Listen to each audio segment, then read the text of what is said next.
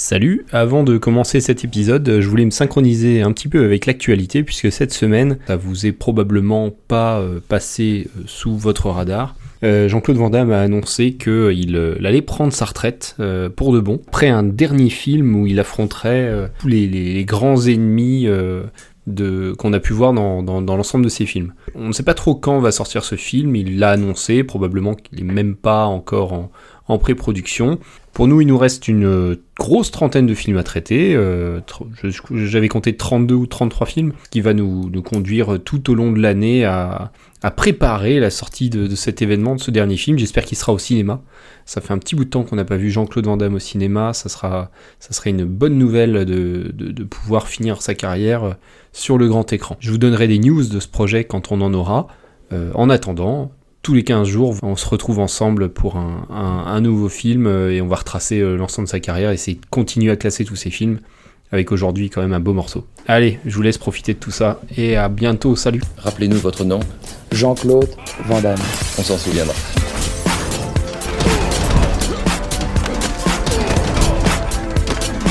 Van Express.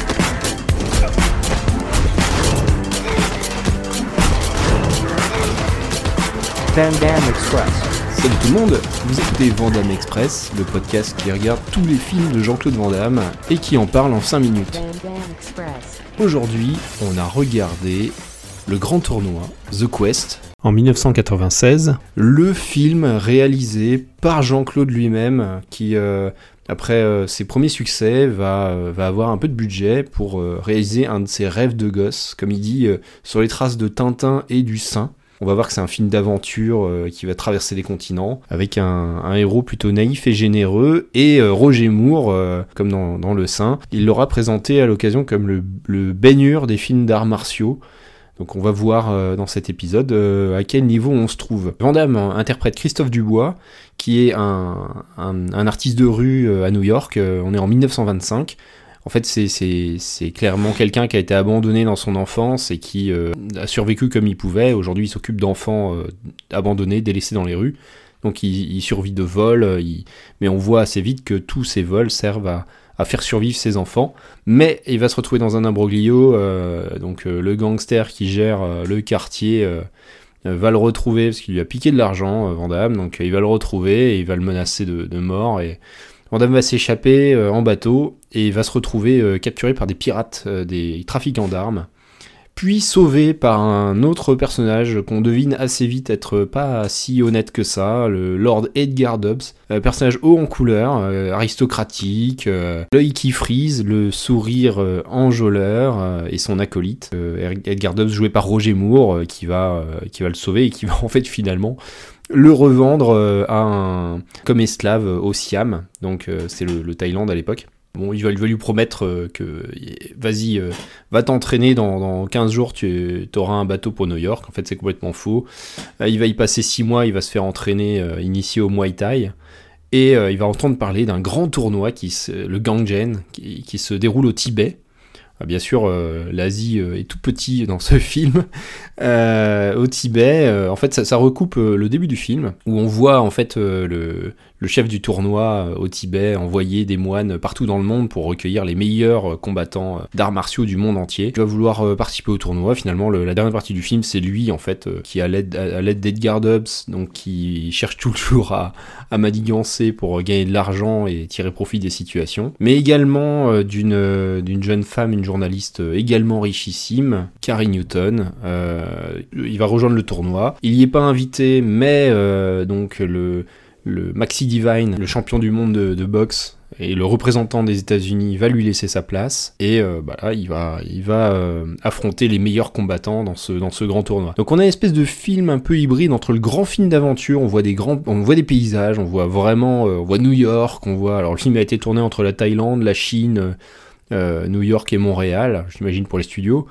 On voit, vraiment des paysages, euh, il y, a, une volonté euh, dans la réalisation de nous, nous faire voyager, nous faire voir des, beaux panoramas. Alors ça, ça, il n'y a pas de souci. Mais donc c'est un grand film d'aventure, euh, ça se veut un grand film d'aventure, et qui finit en grand film de tournoi d'arts martiaux. Euh, on va parler du casting. Le casting vraiment est, excellent. Euh, donc on a, et étonnant même, on a Roger Moore, qui est plutôt bon, qui c'est quoi, c'est 12 ans après le dernier James Bond, qui s'amuse bien dans son rôle, et qui joue peut-être un personnage qui a moins de morale que d'habitude, et il s'amuse plutôt pas mal avec. Euh, Janet Gunn, donc côté euh, rôle féminin, c'est vraiment le, le, parent pauvre du film. Les, les, les, pauvres, les pauvres femmes, il y a une femme dans, dans tout le film qui est, qui voilà, euh, qui a la parole. Bon, elle est, elle est, c'est la potiche de service, elle est absolument pas mise en valeur. Alors on peut, on peut arguer qu'elle est, une femme indépendante, qui est journaliste, qui a de l'esprit, etc. C'est vrai, mais elle a vraiment un rôle extrêmement mineur et elle devient même petit à petit le, euh, on va dire le, premier prix du tournoi. Euh, on va dire qu'elle fait un binôme avec Roger Moore pour euh, le, prix d'élégance, parce qu'ils rivalisent tous les deux, d'élégance et de beauté, avec ses chapeaux, ses costumes, ses robes, c'est vraiment à chaque plan, chaque, chaque scène, on a, on a un nouveau, nouveau costume. Pas du tournoi de la fin quand même, c'est quasiment un tiers du film à la fin où il y a tous les pays qui vont s'affronter. Il y a des choses étranges, c'est quand même blindé de clichés, même à l'époque je pense que c'était un peu choquant. Par exemple, il y a un combattant unique pour l'Afrique. Donc il y en a qui représentent euh, l'Allemagne, euh, l'Espagne, etc. Et puis tout d'un coup, il y a l'Afrique. Voilà. et qui se fait sortir en deux secondes d'ailleurs. Euh, ensuite, on retrouve des têtes très connues, hein, enfin qu'on a déjà vu si on a vu d'autres films de, de, Jean-Claude. Je pense notamment bah, à Abdel Kissi, qui est donc dans plusieurs films, notamment qui joue Tangpo dans Kickboxer. Il interprète le, gros, le grand boss de fin, donc le, champion de la Mongolie, euh, qui est euh, sans pitié et euh, qui est un combattant redoutable. Le combattant espagnol, qui est interprété par Peter Maliotta, un, acteur qu'on a vu dans d'autres films de Van Double Impact, Universal Soldier, The Order, Répliquant, Cavale sans issue, et qui deviendra stunt coordinateur dans nombreux, films. Donc son personnage c'est l'espagnol, alors on est dans le, le toréador, il se bat comme un toréador. Il y a aussi l'allemand, alors bien sûr, qui, arrive en zeppelin. Le zeppelin qui aura un rôle dans le, dans le film, donc c'est l'occasion pour Van aussi de vendre quelques arts martiaux comme le kung-fu, le muay thai, euh, la boxe, voilà, c'est quand même euh, intéressant de voir ces, ces représentants sur la capoeira aussi, on a un, Brésilien qui est, vraiment impressionnant, avec un, un duel, je pense que le sommet, c'est un peu le duel capoeira contre Kung Fu, qui est vraiment un combat pas mal. Après, je vous ai dit que ça dure un tiers, il y a une demi-heure de film sur le tournoi, on a un certain nombre de combats, ils sont quand même assez rapides et expédiés, même si c'est quand même assez, euh, assez intéressant, parce qu'il y a du rythme. Comment t'appelles-tu? Christophe Dubois. Mon nom est Dobbs.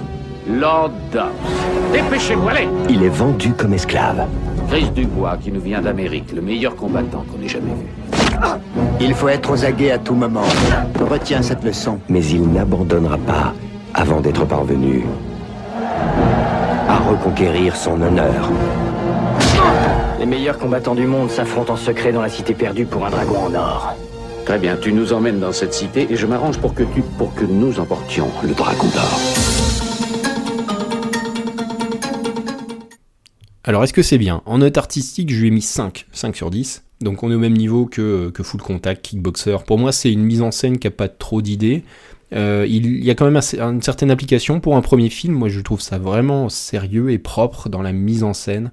C'est c'est il y a, quand même quelques plans un peu posés, il y a une volonté de faire des panoramas, c'est pas dégueulasse. L'idée, l'image est belle, il y a quelques petites fautes de goût, des problèmes de raccord, c'est pas le problème, le problème c'est la cohérence du scénario avec l'enchaînement des, des événements, j'ai l'impression que c'est une suite de scènes un peu posées les unes avec les autres avec quelques petites idées pour les enchaîner, mais c'est là où un peu où ça, le bas blesse. Hein. Il y a un petit problème d'enjeu et de motivation des personnages pour, enchaîner. pour un exemple, quand euh, Roger Moore recroise, euh, recroise le personnage de Vandamme euh, au milieu du film, Vandamme lui dit ouais je veux, je veux récupérer le dragon d'or et hop ça rembarque tout le monde dans un nouveau périple. Mais ça fait vraiment très artificiel. Et c'est le gros gros souci du film. donc 5, c'est pas c'est pas c'est vraiment pas honteux. Côté bagarre, on est un peu mieux loti, forcément, parce que c'est quand même un film euh, de bagarre globalement, euh, avec euh, des artistes martiaux qui savent s'y faire, même si c'est pas réalisé avec une grande maestria. Je lui ai mis un 7, alors ça le place au-dessus de The Order par exemple, et à peu près à égalité, égalité avec, Répliquant ou Piège à Hong Kong, avec des combats vraiment bien. Il y a un petit problème d'idée dans la mise en scène, mais euh, globalement, on en a pour notre argent côté bagarre avec des artistes martiaux qui savent ce qu'ils font et qui sont, qui crédibles. et donc plutôt une variété de combats qui, nous en met quand même plein les yeux. Ça, c'est un film très rythmé, on s'ennuie pas du tout. Et un petit bonus JCVD de 1, c'est son film, c'est son rêve de gosse.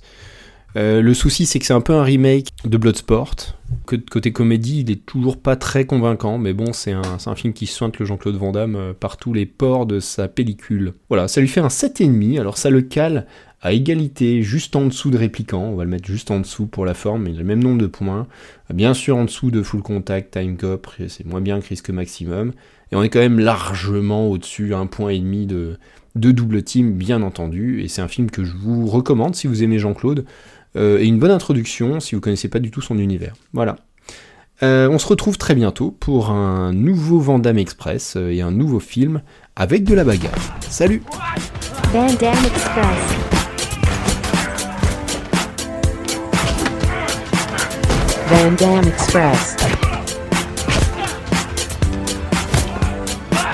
Vandame Express.